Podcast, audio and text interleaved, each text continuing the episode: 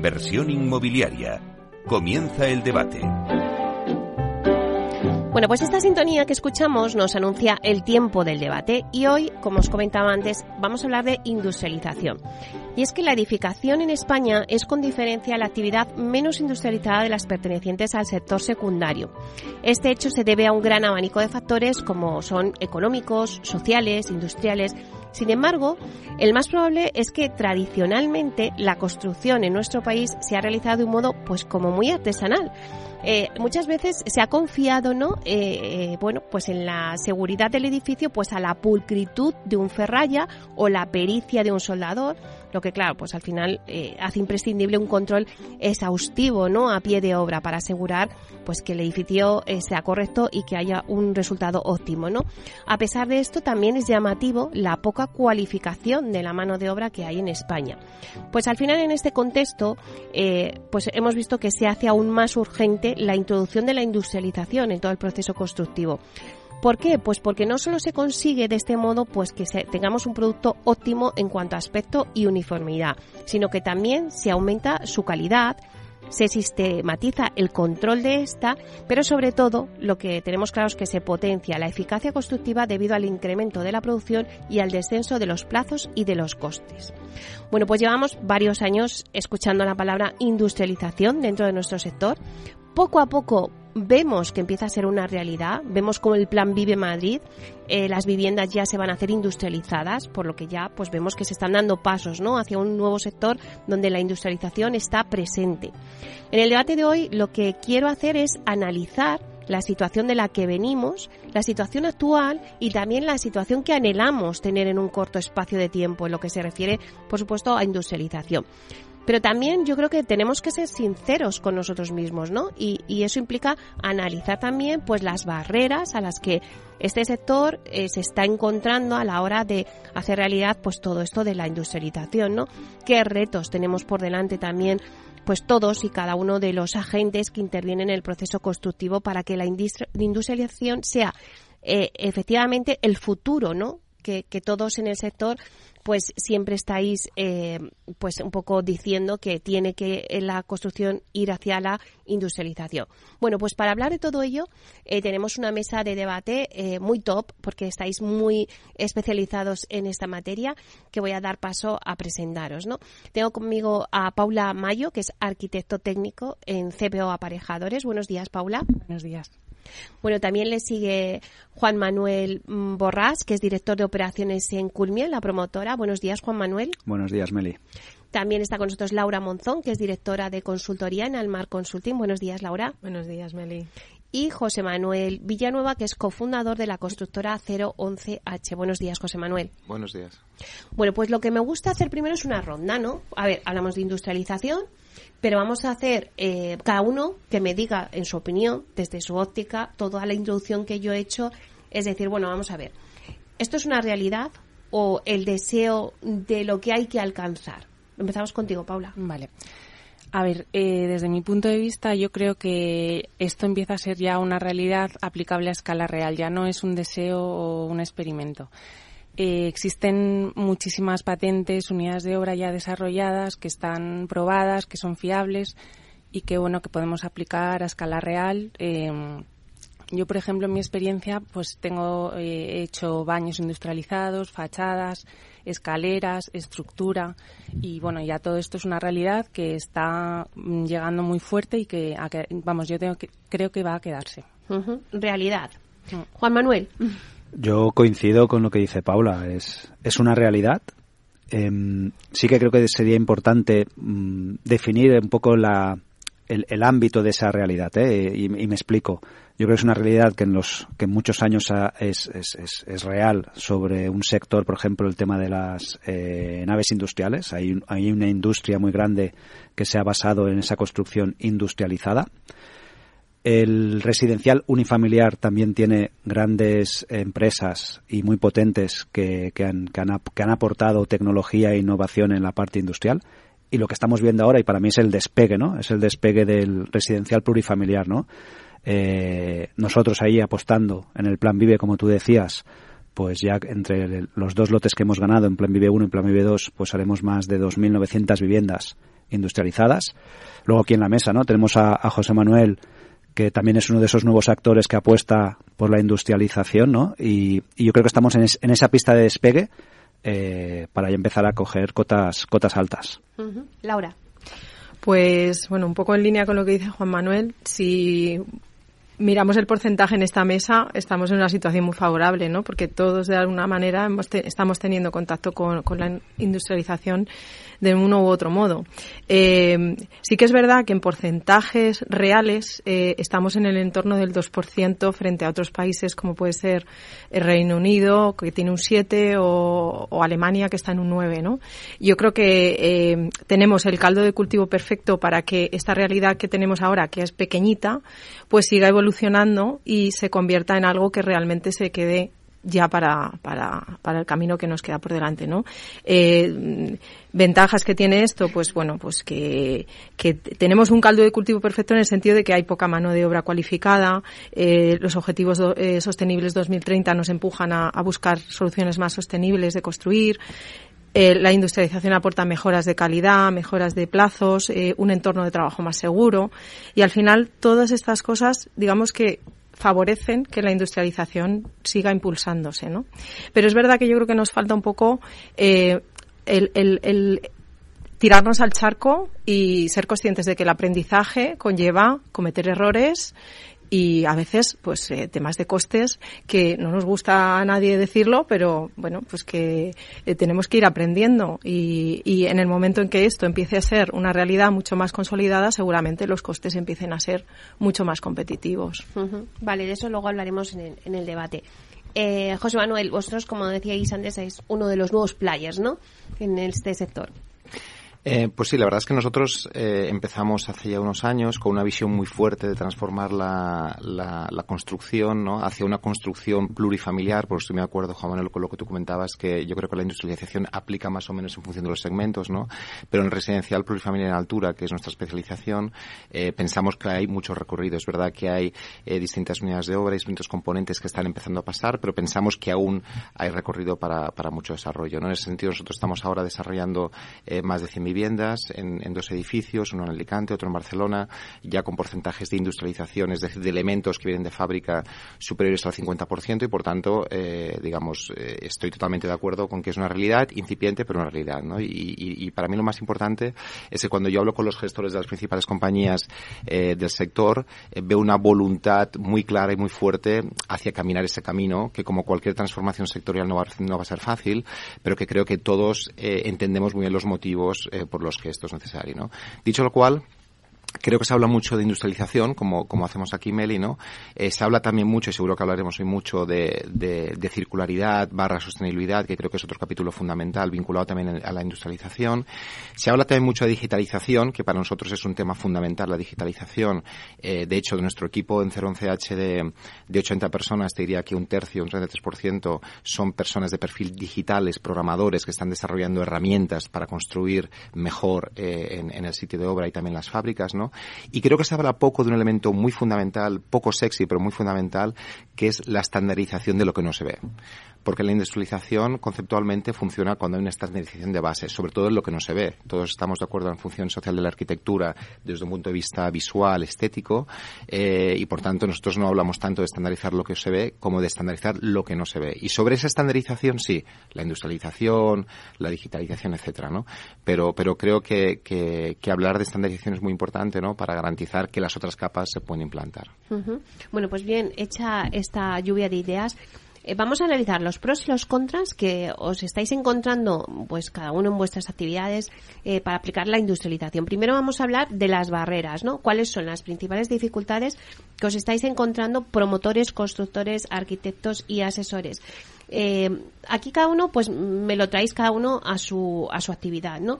Por ejemplo, una de las barreras es la cultura y la tradición. Nos enfrentamos a un sector muy tradicional, como decía al principio, muy conservador en su metodología, en procesos, es uno de los sectores que más le ha costado el tema de la industrialización. Esto, claro, pues dificulta la implantación de los cambios que requiere la industrialización. Necesitamos ese cambio de chip tanto en el diseño como en la construcción. Laura.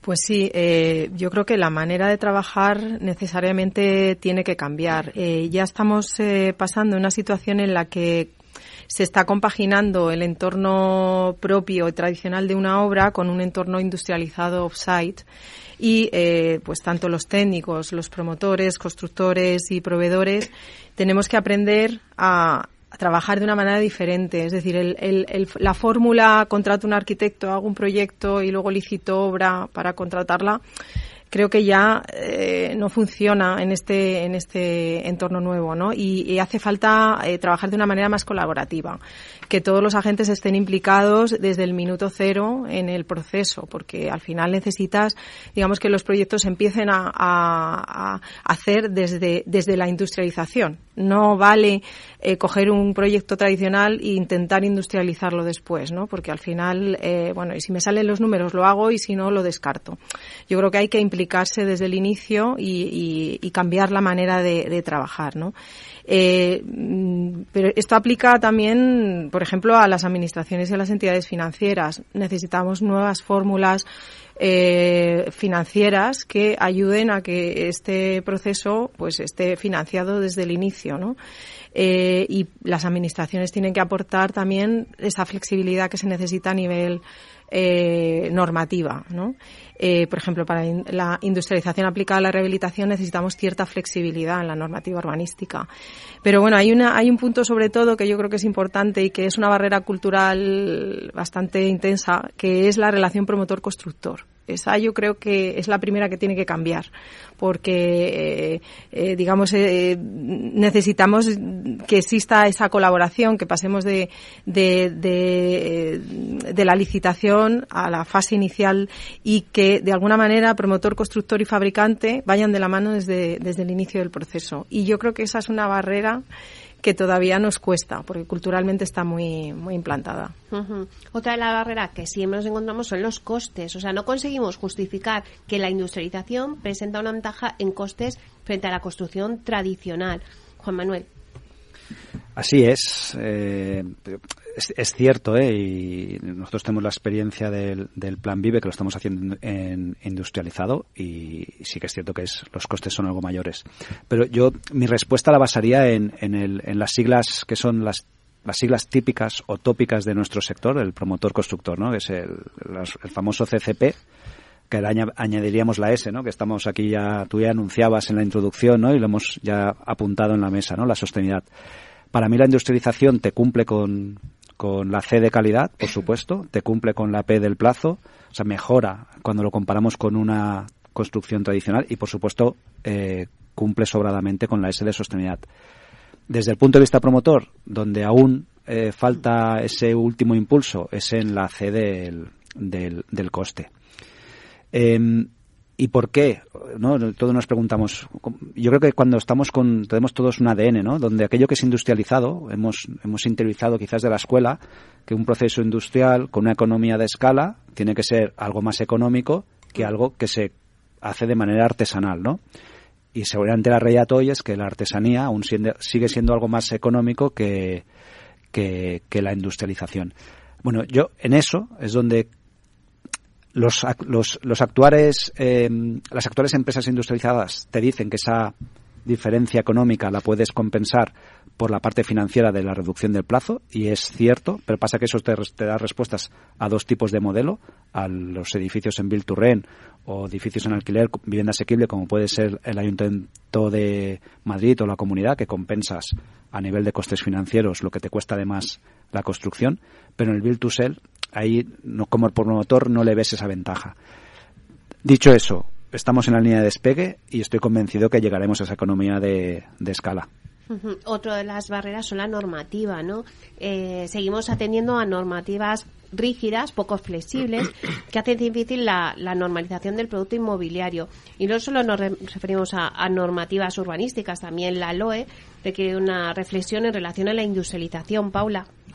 Sí, sobre todo esto último que has dicho de, la ALOE, eh, yo, quiero, yo creo que requiere una, una, reflexión por parte de todos porque es necesario regular con mucha más precisión los, los responsables a nivel LOE de los suministradores de elementos industrializados y no ceñirse solamente a los suministradores de materiales que sí que regula la ALOE.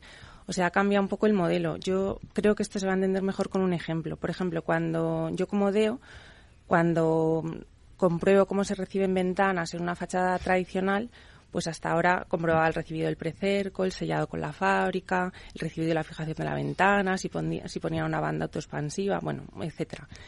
Ahora bien, en una fachada industrializada, mm, yo llego a la obra y tengo en la fachada con la ventana colocada y yo soy responsable de la ejecución completa de esa unidad de obra. Entonces, eh, ¿qué pasa? Que no he podido comprobar cómo se ha ejecutado, ¿sabes? En el mejor de los casos he podido ir a la fábrica para pues para ver un poco cómo están ejecutándolo, para ver los controles que se están llevando a cabo, pero la visita a la fábrica es no existe el factor sorpresa de tepillé que, que pasa ahora, ¿no?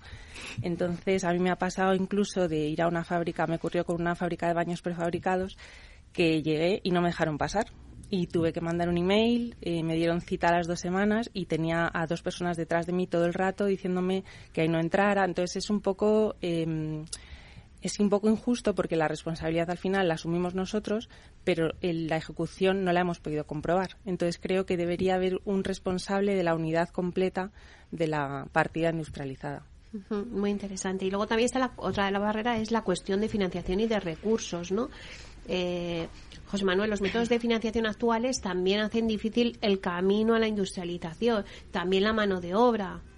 Sí, me consta que, bueno, somos varias empresas las que estamos intentando cambiar el paso de la financiación, ¿no? Hacia eh, un esquema donde las tasadoras pueden entrar antes en la, digamos, en el proceso y que las certificaciones y los pagos pueden hacerse antes de la instalación en obra, que es lo que está pasando ahora en general, ¿no? Entonces hay un proceso para que eso pase y hay una vocación de la banca y de la administración para que eso pase porque esa es, digamos, una de las barreras para la escalabilidad de la industrialización porque hasta que eso pase, ¿no? Pues, pues eh, será más complicado escalar en tanto en cuanto dependeremos de capital privado, ¿no? Y de, y de que, y de que el flujo de capital, digamos, se financie entre las compañías, ¿no? Que se puede hacer, pero para que haya un salto cualitativo creo que es necesario esa evolución que pasará porque ya pasado en otros sectores, ¿no? Hay sectores, eh, digamos, como los de la aviación o como los de la construcción de marítima, etcétera, ¿no? Que ya trabajan con fórmulas establecidas y, y que existen, ¿no? De, cómo financiar eso, ¿no?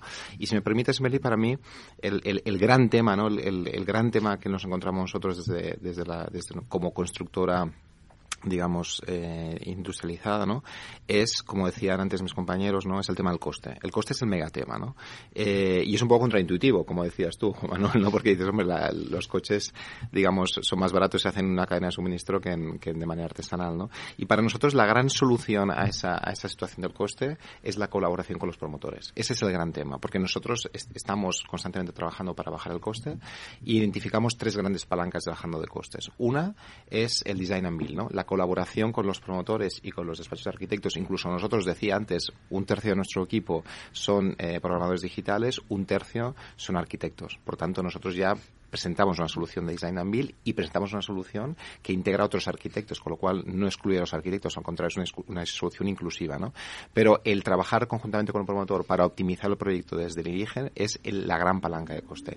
La segunda que nosotros observamos en orden de importancia es la digitalización.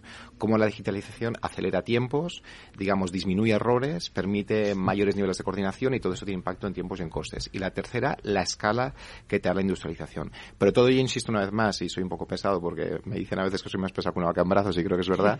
Todo eso va sobre la, estandarización, ¿no? ¿Por qué necesitamos 19 tipos de ventanas diferentes, ¿no? ¿Por qué necesitamos eh, tipologías de, de, viviendas tan diferentes? Entonces hay cosas que creo que hemos de pensar más desde el proceso, ¿no? En aras de beneficiar al usuario. ¿no? Es decir, precisamente para poner al usuario en el centro, creo que hemos de pensar en el producto desde el proceso. ¿no? Y está bien un poco contraintuitivo, es decir, vamos a pensar en cliente y porque pensamos en cliente pensamos en proceso, pero yo estoy convencido que eso es el camino para, digamos, lograr bajadas de coste. ¿no? Y por tanto, para cerrar, ¿eh? creo que el coste es el gran tema y creo que la gran palanca para trabajarlo es una relación abierta y transparente con los promotores, totalmente honesta y open books y de largo plazo y planificada. Sí, pero también hay otro, otro tema también, ese es eh, el gran tema, ¿no? El coste, eh, la falta de mano de obra. No sé si ahí vosotros, pues también para, bueno, pues hemos visto lo que ha pasado en el mercado. ¿Cómo atraéis ese mercado de profesionales cualificados, Laura? Pues la verdad es que ese es un punto eh, bastante complicado porque además yo creo que aquí hace falta que se impulse desde la formación profesional. Es decir, creo que ah, hay, una, hay un gap ahí de eh, generar un nuevo puesto de trabajo, que es el de la fábrica, el de eh, eh, la industrialización de la construcción y, un, y un, técnico que sea capaz de participar en esos procesos de fabricación. Y yo creo que hay, hay un campo de trabajo eh, a futuro interesante que yo creo que desde las administraciones deberían plantearse el que forme parte de los planes de educación y eh, o sea que hay que impulsarlo desde donde porque es verdad que en la mano en la obra tradicional estamos teniendo muchos problemas de mano de obra y, y al final tenemos que cambiar el chip con esto también. Pues si os parece, vamos a coger un poquito de aire eh, y volvemos enseguida y ya hablamos de, de, los beneficios. Hemos hablado de las barreras, pero ahora vamos a hablar de los beneficios que supone pues esa en la construcción residencial.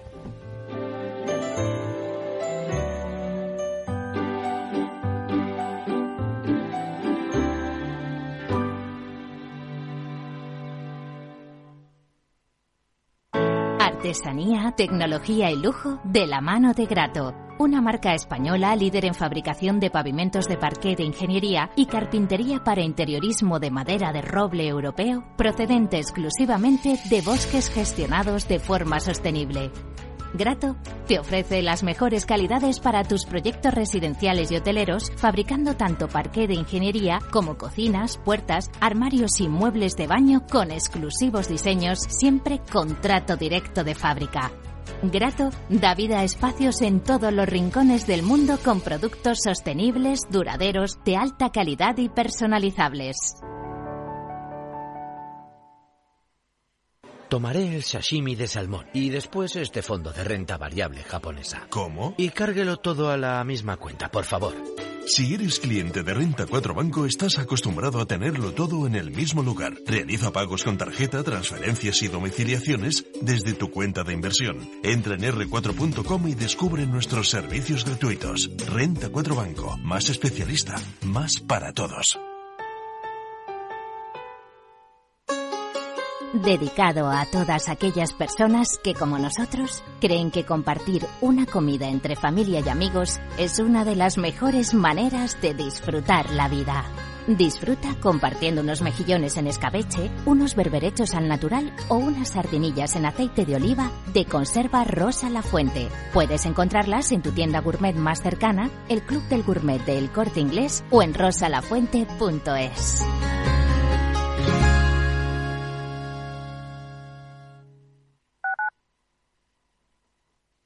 Capital Radio, Madrid, 103.2 FM. Los robots escuchamos Capital Radio. Es la radio más innovadora. Oímos a Saragot, con Luis Vicente Muñoz. Ahí le has dado. Esto es Capital Radio. Di que nos escuchas. Disfruta de la mejor cocina gallega en Montes de Galicia. Todo un clásico moderno en el barrio de Salamanca. Disfruta de la variada dieta atlántica, de las mejores carnes y pescados tratados con respeto y transparencia y regados con una de las mejores bodegas de la zona. En grupo, en familia o en pareja, Montes de Galicia te ofrece el espacio perfecto en cada ocasión. Esto te estás perdiendo si no escuchas a Rocío Arbiza en Mercado Abierto. Alberto Roldán, director de inversiones de Metagestión. La revisión a la baja del crecimiento en España no ha sido gratuita ni lo va a ser. Eh, y además es una economía que va a decrecer en términos reales durante un periodo de tiempo muy largo y eso va a dañar mucho los, pilares de crecimiento de la economía española porque además queremos que no se están tomando ni las mejores decisiones de inversión en un país que, que, sigue teniendo una muy fuerte presión fiscal, con un fuerte déficit público. La deuda sobre PIB en España se va a mantener por encima del 110% en los próximos cinco años. Y no hay nada que remedie eso. Nada va a cambiar. Con estas condicionantes no podemos estar invertidos en bancos. Es que somos muy contrarian a la gente que ahora defiende a capa y espada que los primeros 100 puntos básicos de subida en tipos de interés se lo llevan los bancos en vena a mí es que me parece un discurso del yonki. Mercado Abierto con Rocío Arbiza.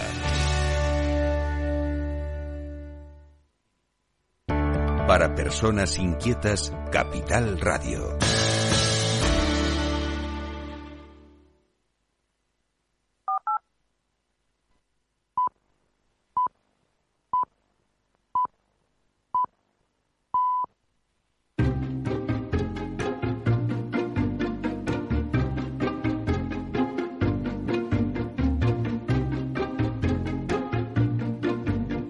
Inversión inmobiliaria con Meli Torres.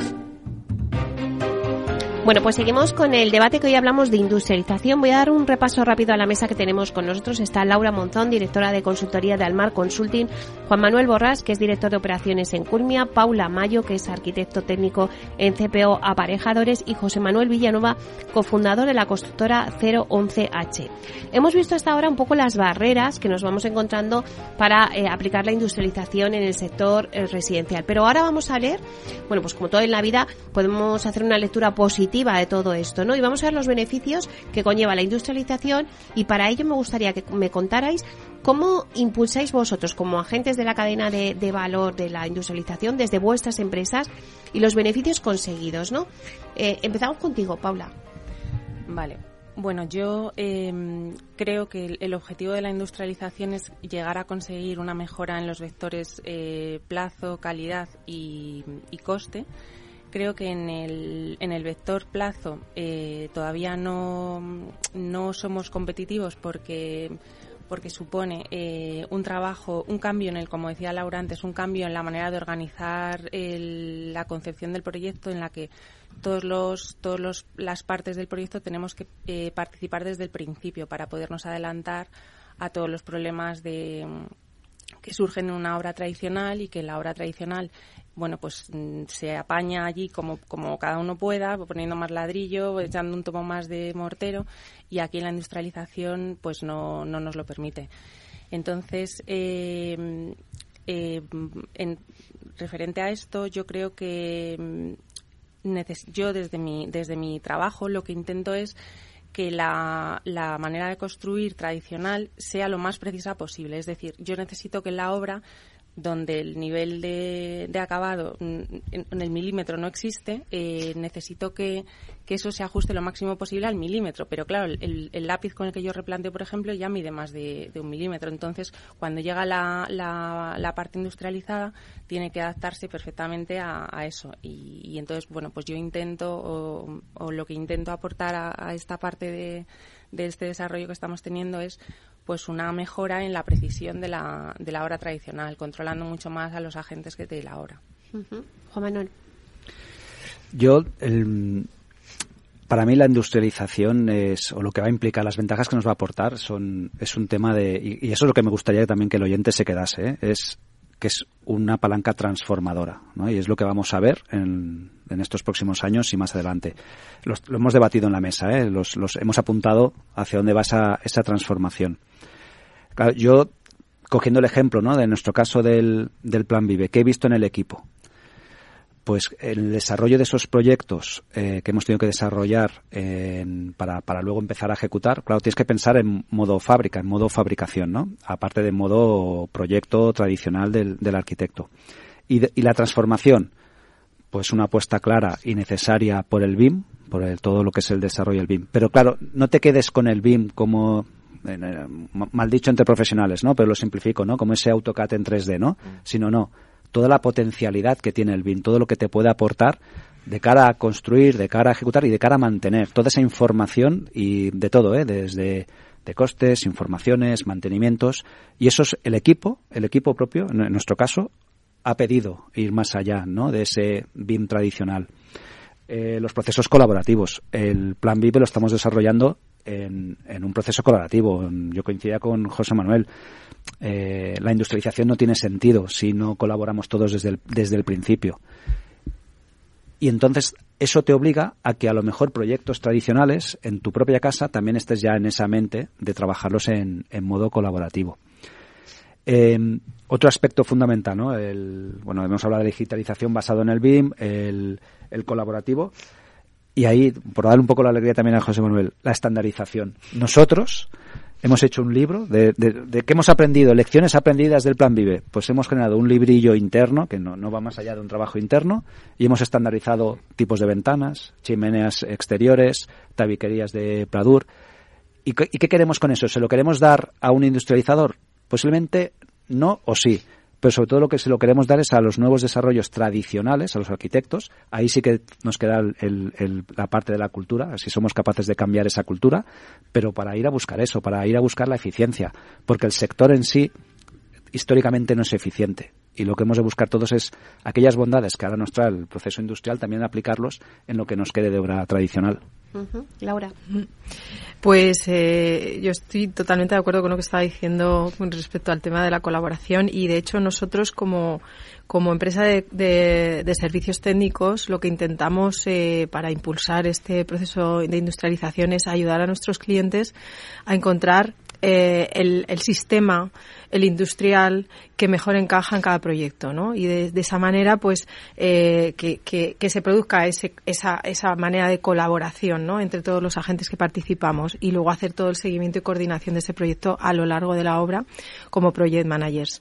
Eh, Aparte de eso, nosotros estamos también trabajando como asociados en el clúster de la edificación, que para mí es, un tema importante y, y que, que me parece un acelerador de la industrialización porque nos estamos dando cuenta entre todos los que estamos participando en los grupos de trabajo del clúster que hay mucho por hacer, que hay gente con ideas maravillosas dentro del clúster y que se están eh, desarrollando pequeños proyectos eh, a nivel de componentes. Pues, por ejemplo, nosotros en el grupo de trabajo que, que estamos, eh, hemos desarrollado un módulo de cocinas 3D, hemos hecho un trabajo de estandarización de carpinterías, hemos hecho también unas cubiertas que pueden llegar totalmente terminadas a obra y se pueden directamente ensamblar. Es decir, hay un abanico de componentes dentro de la obra tradicional que permiten esa estandarización y mejorar no solo pensando en, la industrialización 3D, ¿no? que eso es, es, lo que nos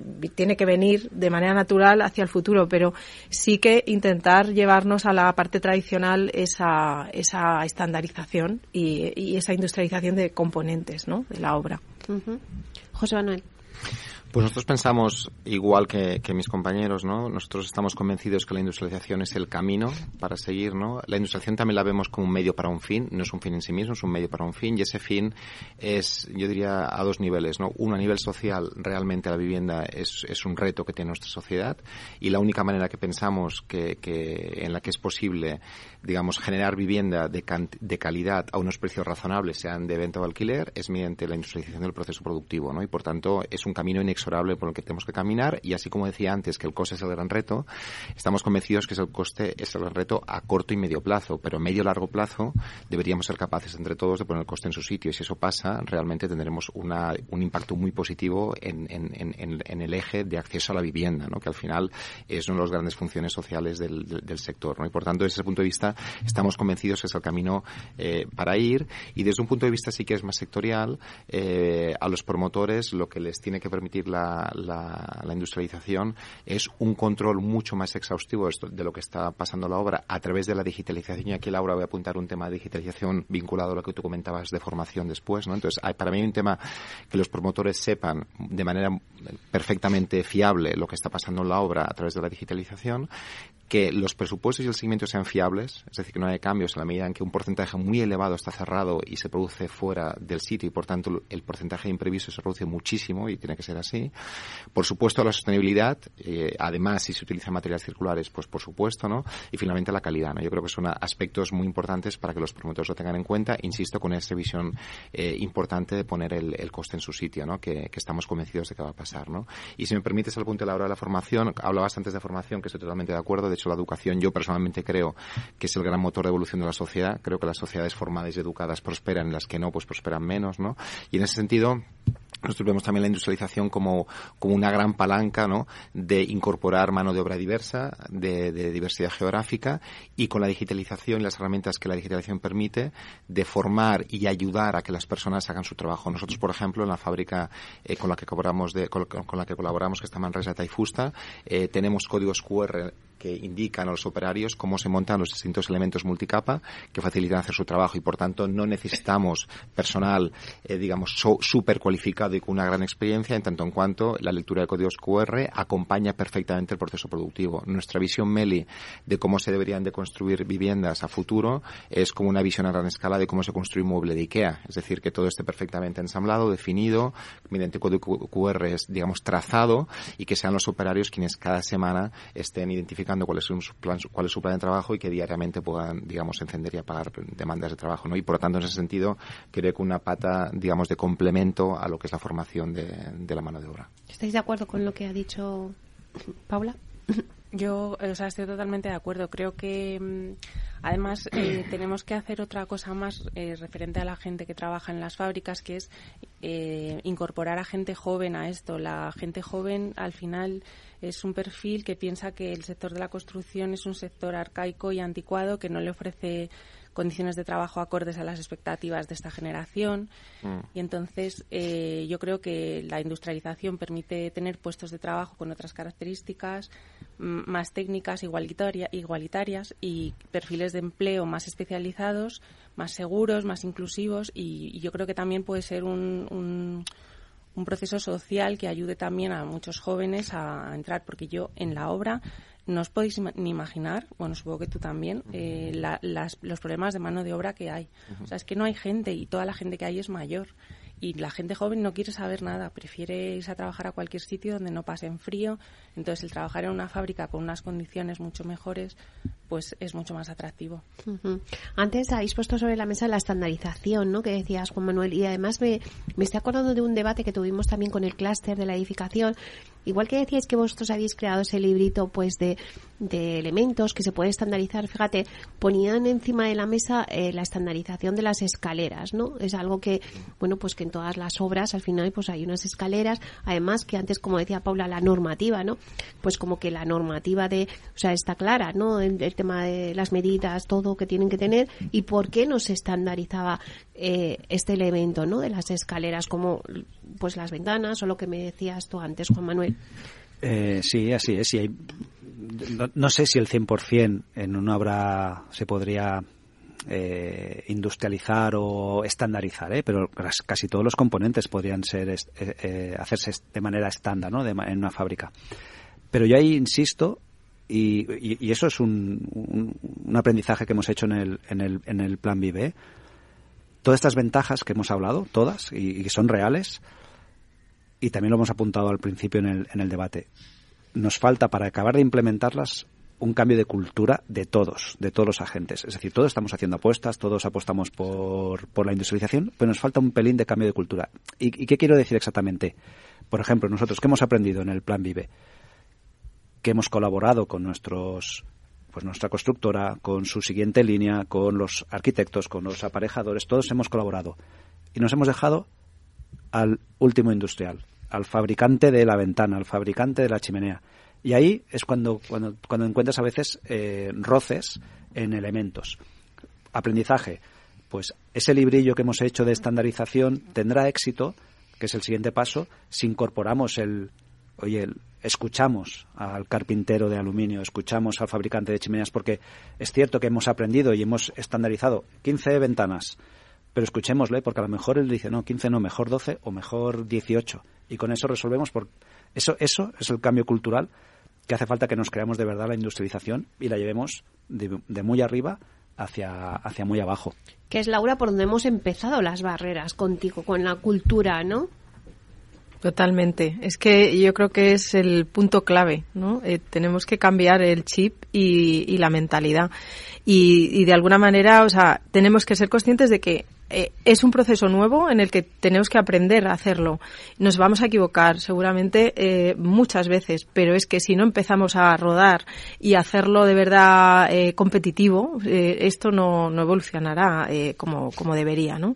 Entonces, mm, yo creo que con respecto al tema de la, de la masa crítica, yo creo que si conseguimos superar esa barrera de la cultura y si conseguimos eh, que haya más, más procesos industrializados, seguramente la cuestión del coste también eh, será más competitivo porque eh, haremos que haya mucho más industriales, habrá competencia y eso generará una bajada de precios. Entonces, yo creo que es todo es todo una, una cadena, ¿no? Pero el punto clave yo creo que está en ese cambio de cultura.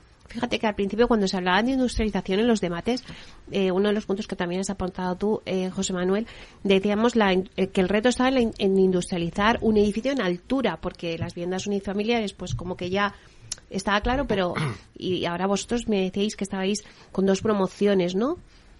Cuéntanos la experiencia. Bueno, es, la verdad es que el, lo comentaba Juan Manuel antes, ¿no? que la industrialización empezó por las naves industriales, ¿no? después eh, las oficinas también están ya en fase de industrialización elevadas, las unifamiliares también, incluso en construcción en madera, por ejemplo, hay mucho unifamiliar que trabaja. ¿no?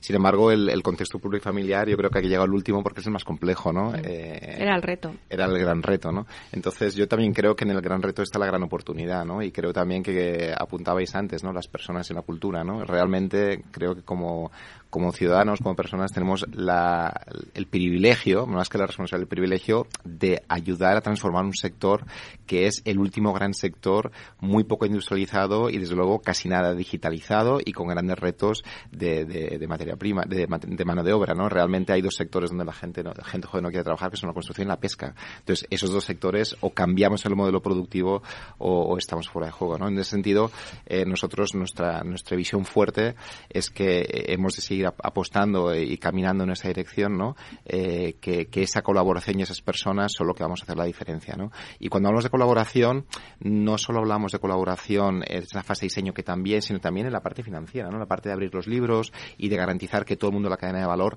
eh, tiene impacto, ¿no? Y me gusta mucho también lo que comentabas antes, Juan Manuel, ¿no? De incorporar hasta el último agente en la cadena, ¿no? Porque creo que hemos de escuchar más. A veces estamos en, nosotros nos pasa mismo, ¿eh? Estamos desarrollando soluciones técnicas y a veces tenemos poco en cuenta a la persona que ejecuta o implanta solución técnica en obra y por tanto nos, nos perdemos parte del proceso productivo, ¿no?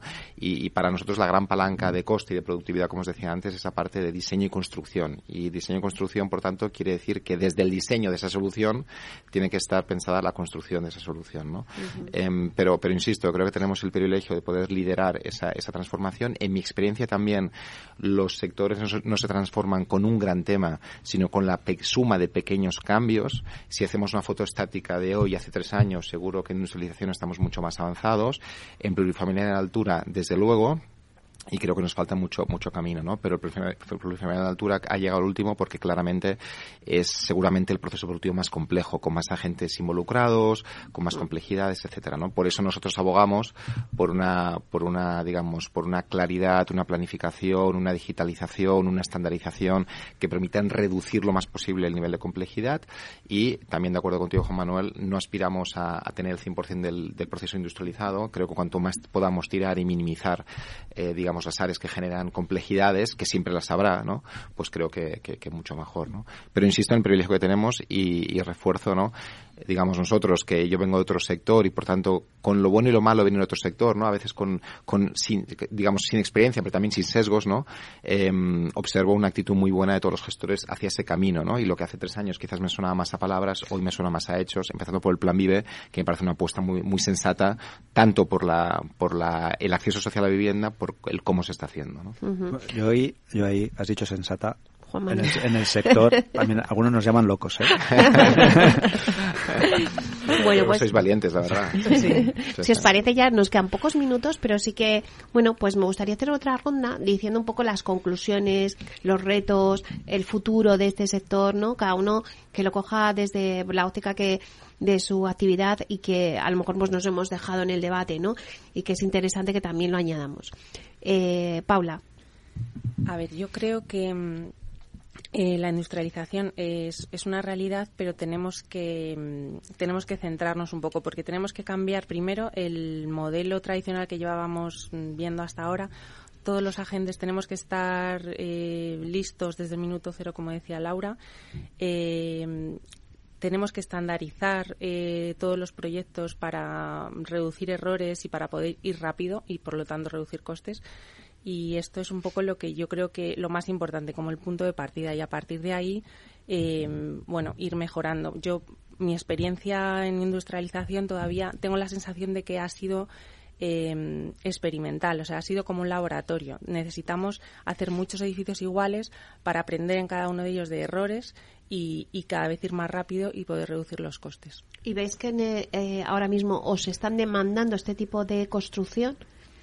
Pues eh, yo mi última experiencia que ha sido con Lignum Tech, con Viagora, eh, han sido, o sea, me parece que han sido muy valientes, o sea, me parece que eh, además muy valientes y, y, también es una postura muy generosa a, al desarrollo, ¿no? De, del sistema que estábamos llevando hasta ahora.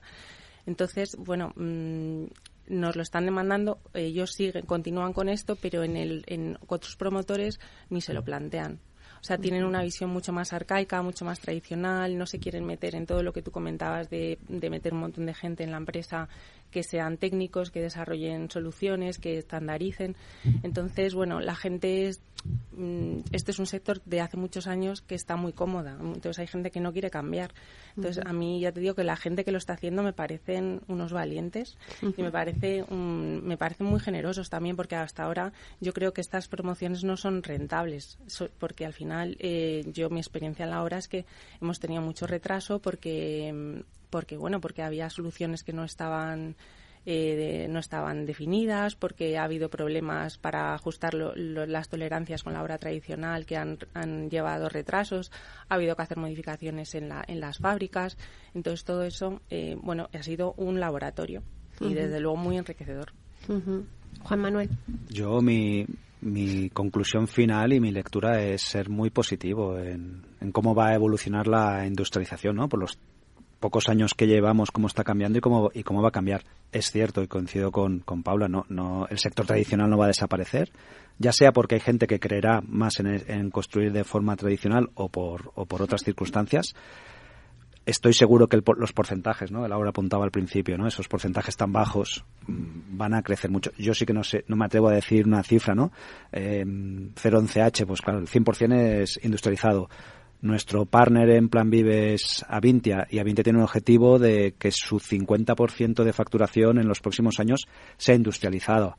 Mm, tiene una fábrica y va a montar ya para el año que viene una segunda. ¿Eso significa que el 50% del sector lo vamos a ver industrializado? Hombre, no creo que lo veamos en, en el corto plazo, en el medio quizás me cuesta, pero en el largo estoy convencido, convencido que sí, que empezaremos a cumplir los porcentajes eh, que, se, que se están dando en Europa y los, y los superaremos. Y por lo que hemos dicho, ¿eh? por necesidad y básicamente por necesidad, porque, porque es que va a ser necesario, por eficiencia, por costes, porque no hay mano de obra. Es decir, que estamos encaminados hacia, yo creo, un éxito de la industrialización. Ahora. Pues eh, por poner algunos retos que tenemos por delante, eh, el primero de todos es, es, eh, eliminar los egos del sector. Eso creo que es lo principal.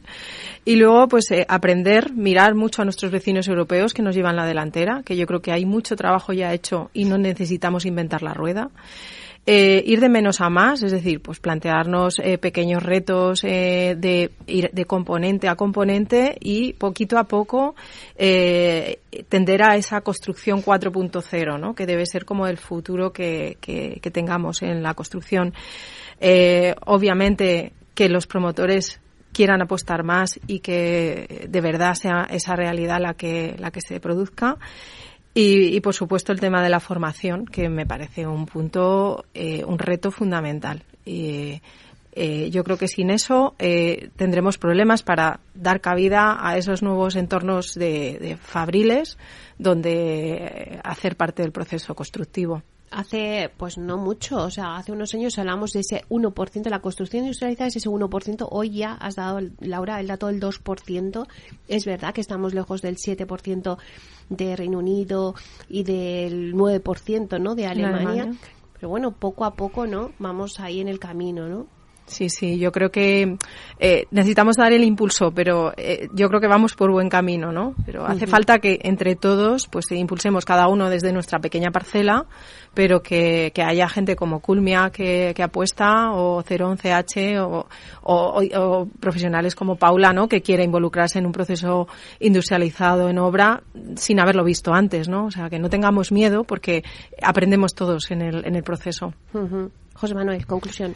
Pues yo soy súper positivo. Eh, creo que la industrialización, bueno, creo, estoy convencido que la industrialización ha llegado para quedarse de verdad, no como algo anecdótico, sino de verdad. Y bueno, pues el, plan Vive con Culmia es, es, un, es, un, muy buen ejemplo y lo que estamos haciendo nosotros también y, más ejemplos interesantes que hay en la industria. Y efectivamente una visión integradora y espacio para todo, ¿no? El, digamos, me, me resonó un poco, ¿no? Cuando empezó hace años el comercio electrónico, ¿no? Y, la, y la, el debate era hoy, ¿las tiendas físicas seguirán? Pues claro, pues, eh, seguirán las tiendas físicas y seguirá el comercio electrónico. Y lo normalizaremos todo y yo creo que aquí también, también pasará claramente lo mismo, ¿no? Eh, si tengo que destacar una palabra, ¿no? Diría colaboración, colaboración, colaboración, y creo que esa es la gran palanca de transformación, ¿no? Desde, desde la presunción de buena fe y de visión de largo plazo y desde ese privilegio que tenemos como, como profesionales de un sector de liderar la transformación de ese sector, y creo que es lo que hemos de hacer, ¿no? Y, finalmente yo como persona, ¿no? Tengo tres niñas, ¿no? Tengo a Pilar, a Carmen y a, y a, Paula, eh, y cada vez que salgo de casa por muy, muy chiquitas las tres, o sea, muy raras las tres, eh, y cuando salgo por la mañana siempre me apetece mucho ¿no? Eh, pensar que estoy trabajando en algo que es bueno para ellas para el futuro, ¿no? Por, esa visión de la, de, la, de la función social que hace la vivienda, ¿no? Ese, ese, ese, alquiler potencialmente más accesible, de más calidad y también sostenible, ¿no? Y eso a mí me enriquece mucho como persona, ¿no? Cosa que profesionalmente no me había pasado antes en otros proyectos, ¿no? Yo creo que ese es el privilegio también que tenemos como, como personas. Bueno, pues hasta aquí nuestro debate. Muchísimas gracias a Laura Monzón, directora de consultoría en Almar Consulting. Muchas gracias, Laura. A ti, Meli. Siempre es un placer. También a Juan Manuel Borrás, director de operaciones en Culmia. Gracias, Juan Manuel. Gracias a ti. A Paula Mayo, arquitecto técnico en CPO Aparejadores. Gracias, Paula. Gracias, Meli, a ti. Y a José Manuel Villanueva, cofundador de la constructora 011H. Muchísimas gracias. Muchas gracias a ti.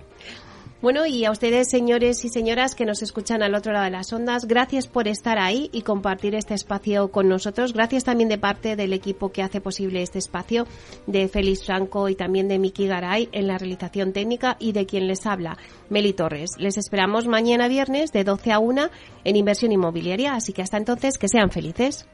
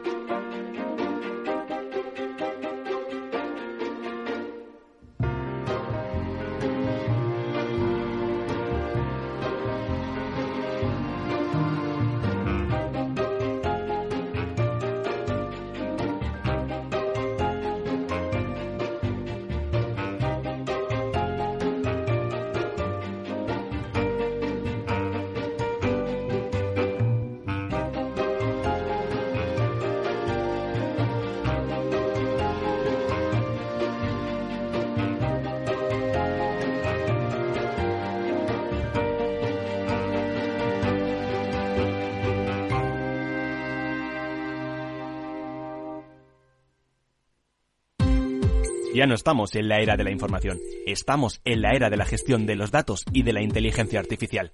El tratamiento inteligente de estos datos proporciona un valor enorme a las empresas en sus procesos de negocio. En Piper Lab ayudamos a nuestros clientes a tomar decisiones de negocio basadas en datos. Escúchanos todos los lunes en el espacio de Big Data de Capital, la Bolsa y la Vida. Capital Radio, Madrid, 103.2 FM. ¿Sabes cuál es el mejor dial para escuchar Capital Radio? Tu móvil. Ya tienes disponibles las versiones de iOS y Android de Capital Radio.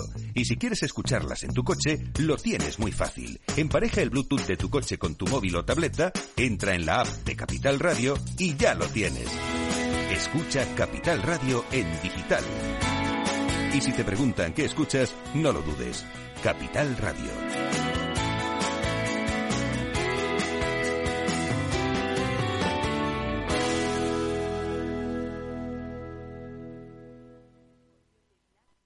Gráficas Naciones. Más de 50 años de experiencia en el sector de las artes gráficas. Apostamos por la última tecnología tanto en impresión offset como en digital y gran formato. Realizamos todo tipo de impresión. Tarjetas de visita, folletos, libros, vinilos, decoración y montaje de stands. Más información en el 91 629 2145 o en gráficasnaciones.es.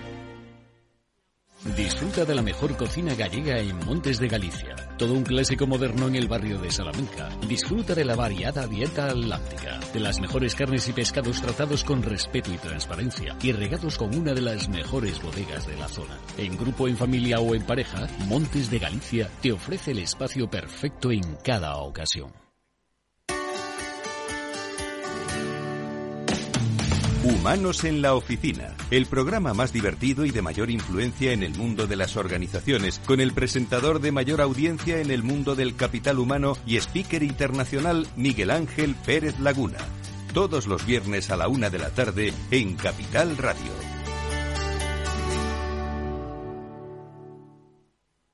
Capital Radio, la genuina radio económica.